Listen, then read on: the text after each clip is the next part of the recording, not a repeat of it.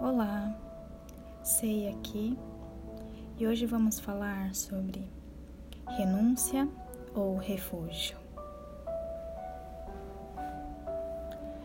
Você observa que a maneira como está vivendo não faz mais sentido e resolve deixar tudo para viver num acham. Uma comunidade espiritual. Ao chegar nesse local, dedicado ao Espírito, você percebe a luz, o amor e a paz que vibram no local. Sente que encontrou o seu lugar. Então, começa a se dedicar às práticas espirituais. Sente-se em paz, encaixado e até decide tornar-se celibatário. Mas, com o tempo, os desafios de relacionamento começam a surgir e você começa a ter vontade de fazer outras atividades. Isso o leva a um conflito interno. Você achou que estava pronto para renunciar ao mundo, mas ainda tem desejos, ainda tem dificuldades de se relacionar de forma construtiva. Ashram é sobretudo uma casa da verdade. Isso significa que, estando num lugar como esse, em algum momento você terá que entrar em contato com ela, com a verdade.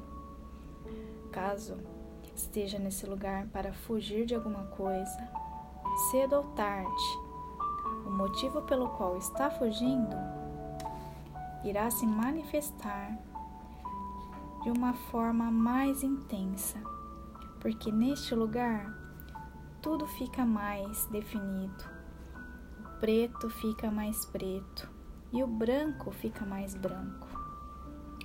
Com isso, quero dizer que não importa do que você esteja fugindo, você só se liberta quando pode olhar para frente. Você só livra-se dos seus fantasmas internos se puder encará-los porque quanto mais você corre, mais eles correm atrás de você. Eles começam a aparecer onde você menos espera, onde quer que esteja. Pode ser no escritório trabalhando ou no ashram rezando. Você terá que lidar com esses fantasmas que te impedem de se relacionar de uma forma construtiva. Inevitavelmente, terá que superar a dificuldade que tem de sustentar a presença enquanto se relaciona. Inevitavelmente terá que superar os seus medos. E talvez, para aprender isso, você tenha que voltar para o mundo. Não importa o que você está fazendo, mas como você está fazendo. O que conta é a ação ser movida pelo coração e ser realizada como presença, como alma. E fazer com alma significa estar consciente do propósito da ação. Ao agir a partir da presença, mesmo sabendo que o seu lugar é o Asham, você entende que a sua alma o está conduzindo de forma para o mundo a fim de resolver pendências. Se você tem consciência do propósito da alma, do propósito da sua alma, não importa onde você esteja, qualquer lugar é um espaço ideal para a sua realização. Mas se você está na fase de afirmação do ego, ou seja, se o seu ego ainda precisa crescer e construir coisas no mundo, não se preocupe tanto com a renúncia. Trate de realizar os seus desejos e conquistar aquilo de que precisa.